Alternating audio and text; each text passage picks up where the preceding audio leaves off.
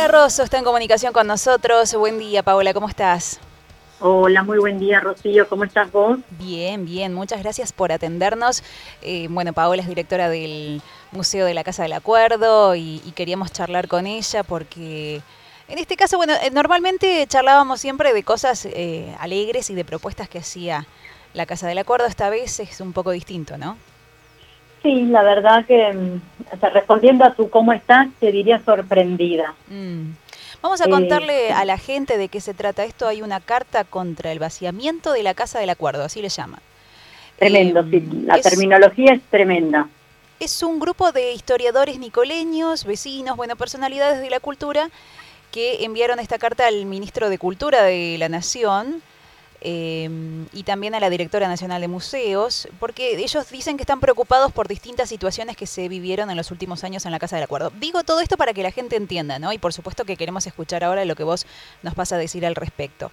Ellos dicen que em, que bueno, que hay un ultrajante despojo, esto entre comillas lo digo, ¿no? Que se realiza a la casa histórica del material aportado por los nicoleños y que ellos no consienten de ningún modo. Eh, dice que como nicoleños sentimos en estos tres últimos años una enorme preocupación a partir de la serie de hechos acaecidos en el Museo Nacional, Casa del Acuerdo San Nicolás. Bueno, se menciona eh, diferentes cuestiones, que hay poca colaboración por parte de los directivos, bueno. Eh, sobre todo esto del vaciamiento de la casa en materia de patrimonio y el uso de la casa para actividades que no tienen vinculación con el acuerdo de San Nicolás y además hablan de esto de, bueno, yo supongo que tiene que ver con la pandemia, esto de de poca actividad en estos últimos días. Eh, pero bueno, eh, me gustaría que nos contaras un poquito al respecto. ¿Qué, qué pasó? ¿Cómo es esto? Eh, primero, mira, yo te decía que estoy sorprendida porque al, a varios de los que supuestamente firman, porque ya algunos salieron a desmentir que no fueron ni siquiera consultados para estar en esta carta. Así que cuidado. Ah, mira, yo iba a decir los nombres, entonces no decimos. Aquellos eh, aquellos que, mm, que les acercan la carta para firmar, ojo, que no necesariamente salió en un medio esta mañana. Eh, Carlos Franco Martínez, creo que es, eh, es del Instituto Browniano. Browniano, y él salió a decir de ninguna manera que él negaba rotundamente ser parte de esa carta. Mm. Entonces, cuidado con eso. Y eso confirma lo que yo, digamos, mi, mi sorpresa y mi pesar, porque hay gente que conozco en esas firmas y que se presten a, esta acción, que falta a la verdad, que es amenazante, amenazante justo en una semana donde conmemoramos eh, el 24 de marzo, donde deberíamos estar celebrando vivir en democracia, eh, donde obviamente todo el mundo tiene derecho a opinar distinto pero de ninguna manera faltando la verdad. Entonces, hablar de vaciamiento de la casa del, acuerdo es sumamente grave. Eh, al margen de todas las otras mentiras que dicen y que han sumado gente que ni siquiera estaba enterada de eso. Eh, y lo que te digo es, a ver, em, yo te puedo contar de todo lo que sí estamos haciendo y de lo, todo lo que trabaja el equipo de la Casa del Acuerdo. Y por eso también me duele que, salgan con esta ofrenda que, a ver, que claramente es conmigo y, a, estos sectores que son un poco más eh, tradicionales, podríamos decir. Eh, yo sé que les molesta que yo no sea nicoleña, pero les quiero recordar que yo gané un concurso público, nacional, abierto, donde no solo gané por mi formación, sino también por la combinación de mi formación, mis antecedentes, mi experiencia y un plan de gestión. Hay un plan de gestión aprobado por un tribunal. O sea, a ver, no desconozcamos todos eh, los procesos democráticos del por qué la Casa del Acuerdo hoy está funcionando eh, abierta a la comunidad. Ahora está, digamos, literalmente cerrada al público por una cuestión de la pandemia. Sí, eso eh, hacen referencia a eso, pero bueno, yo ahí es donde te decía recién, eh, imagino que es por la pandemia también. No, pero bueno, a ver, lo que pasa es que se mezclan cosas ahí. Mm. a ver, si nosotros algo hicimos con el equipo de la Casa del Acuerdo, hicimos dos grandes mega movimientos en este último tiempo con pandemia en el medio y todo. Uno, yo cuando asumo en el 18, eh, la casa histórica estaba cerrada, cerrada hacía dos años porque habían estado arreglando los techos, sin patrimonio exhibido. Todo el patrimonio mudado al auditorio del edificio anexo, convertido en reserva técnica. Entonces, con el, equipo del museo, en la medida en que nos íbamos conociendo y poniéndonos de acuerdo, porque es un museo del acuerdo, diseñamos una, una programación en el 2019 súper intensa, mensual, con un montón de actividades para distintos tipos de público. Entonces no me vengan a decir que estamos cerrados a la comunidad, porque en realidad sumamos un montón de sectores que no eh, concurrían a la Casa del Acuerdo, salvo las escuelas. Estos grupos reducidos eh, que habitualmente concurrían a la Casa del Acuerdo. Eh, y los turistas, el, el nicolenio medio, diríamos, la pareja joven con chicos, los grupos de amigos, el vecino de un barrio o de otro, no tenían su hábito en la ciudad ir a la Casa del Acuerdo. No. Entonces nos pusimos como mm. objetivo darnos, darles a conocer y proponerle una serie de, actividades para que vuelvan su mirada a la Casa del Acuerdo y redescubran eh, ese espacio tan vibrante en, en historia, en, claro, de forma particular. Simbolismo. Mira, vos sabes que como nicoleña te digo, recuerdo que uno conocía la Casa del Acuerdo solo porque te llevaba a la escuela. Nada más que eso. Y, bueno, pero en algunos casos, no sé si las escuelas, no sé si todas iban. Así que imagínate lo que ha sido eso también transformar esa visión del nicoleño que puede visitar esta casa, no, no solamente cuando va a la escuela, sino en su, en su vida, ¿no? Tal cual. Y entender que, mm, que el patrimonio es de todos y no hay una única forma de, de reconocerlo. Entonces hay gente que le gusta la charla de historia, hay gente que le gustan las expresiones artísticas, la disciplina que sea, hay gente que le gusta la visita guiada tradicional, hay gente que le gusta una actividad más participativa, reflexiva. O sea, tenemos que entender que el museo es de toda la comunidad y cada uno y cada una hacemos uso y, nos interesamos por cosas distintas. Entonces no hay una única forma de vivir el museo y no es para un único grupo. Y ese es otro tema que me parece que también hace ruido a algunos sectores, porque con todo ese trabajo que nosotros hicimos en el 2019 y algo se menciona en la carta, nosotros empezamos a romper esa imagen de museo más elitista, ¿no? Eh, más cerrado para un grupo más pequeño o solo para interesados en alguna temática en particular y empezamos a abrirnos y en esa apertura y estos son números reales, ¿eh? ojo, no es que es una percepción mía como directora. Nosotros llevamos a cabo, y hay una de las chicas del equipo del museo, que trabajó eh, concienzudamente todo el 2019 en lo que son los estudios de público que se hacen desde la Dirección Nacional de Museos en todos los museos nacionales. Y nosotros pudimos chequear cómo nos aumentó el público nicoleño. Y eso es real, es concreto, están los números, o sea, no, no me lo estoy inventando.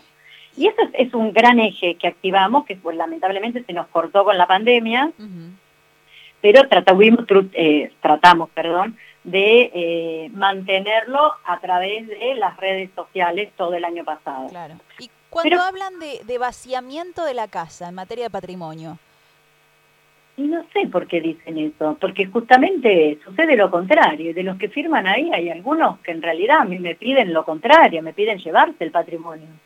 Mm. ¿Entendés? Entonces puede tener que ver, ¿sabes con qué? Eso del vaciamiento, entre comillas, que mencionan, puede tener que ver con este convenio que hicimos con la Biblioteca del Congreso de la Nación, que no lo hice yo, lo hizo el ministro de Cultura de la Nación, Tristan Bauer, o sea, dos organismos del Estado Nacional, de dos poderes del Estado Nacional, el Ejecutivo y el Legislativo, hacen un convenio con, entre el Ministerio de Cultura y la Biblioteca del Congreso de la Nación, que para los que no saben, les recuerdo que es una institución de referencia internacional mm. En cuanto a lo que es su trabajo. Y en este convenio, para los que preguntaban si era legal, es un convenio firmado, eh, es de mutua colaboración en investigación, en preservación, eh, en asesoramiento.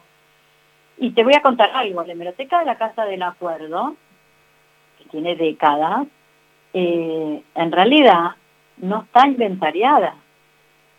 Estamos por primera vez con el equipo del museo, como te decía recién, haciendo tareas de conservación preventiva, lo cual significa limpiar a mano, a pinceleta, cuidadosamente, cada una de las hojas de los diarios encuadernados, son los diarios históricos, y realizando el inventario. Mm, ellos dicen que está el material casi confiscado. Bueno, es que es una barbaridad las palabras que utilizan, mm, porque el material que, que se traspasó a la biblioteca del Congreso no hace a la colección de la hemeroteca de la Casa del Acuerdo. La hemeroteca de la Casa del Acuerdo, su colección son todos los diarios y publicaciones de San Nicolás. Todos. Los actuales, o sea, el, diario El Norte de hoy, ¿no? Eh, así como el de primera versión del norte de principio de, fines del siglo XIX. El noticiero escrito por Damaso Dalvez, eh, Valdés. Eh, este es, el, lo que sería la colección principal, el tesoro de la hemeroteca de la Casa del Acuerdo. Lo local. ¿Sabes qué se traspasó a la Biblioteca del Congreso? ¿Por qué? sería este, este, esta confiscación, entre comillas, que habla esa gente. Ajá eh, boletines oficiales que no se consultaron en la vida, y te estoy hablando de 80 eh, paquetes, o sea, inmensa la cantidad. Eh, diarios de sesiones, em, del diario La Capital de Rosario, solo en algunos, en unos, en un grupito pequeño de años, solo un día de la semana porque había un suplemento literario. Eh, Diario La Capital, que vos podés consultarlo tranquilamente y en línea, en la Biblioteca Argentina, en el propio Diario La Capital. Eh, diario La Nación, pero no La Nación de principio del siglo XX, porque esa está en el museo, sino La Nación de las últimas décadas.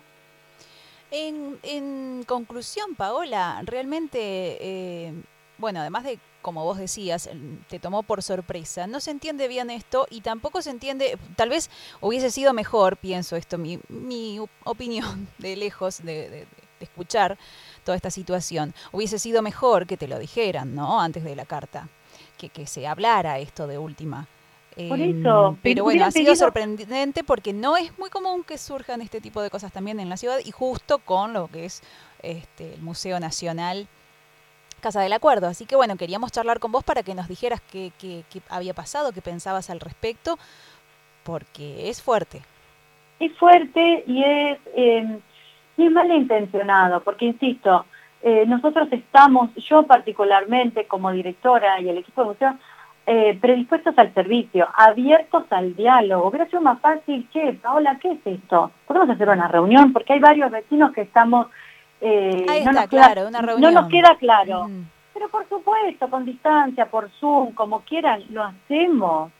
Todos los que se acercaron a preguntar sobre el convenio con la Biblioteca del Congreso, todos los medios, me he cansado de, contestar y, agradezco enormemente a la prensa local por ser tan abierta y generosa eh, en escuchar todas las, versiones y e ir a la fuente. A mí lo que me preocupa de esta carta que, insisto, yo conozco a, muchas de, esas personas y yo las considero gente seria, entonces me llama la atención que se hayan sumado a esa movida sin chequear la información, porque esa información es errónea y que esto esté distribuyéndose en los medios confunde a la comunidad.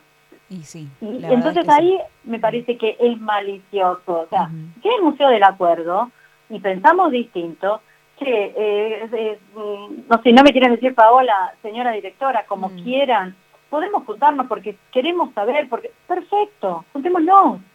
Y les explico la normativa, les explico lo que es un trabajo profesional, les, les explico cómo el equipo de la Casa del Acuerdo está trabajando, les muestro que el patrimonio está resguardado y como nunca en condiciones de preservación adecuadas o en proceso.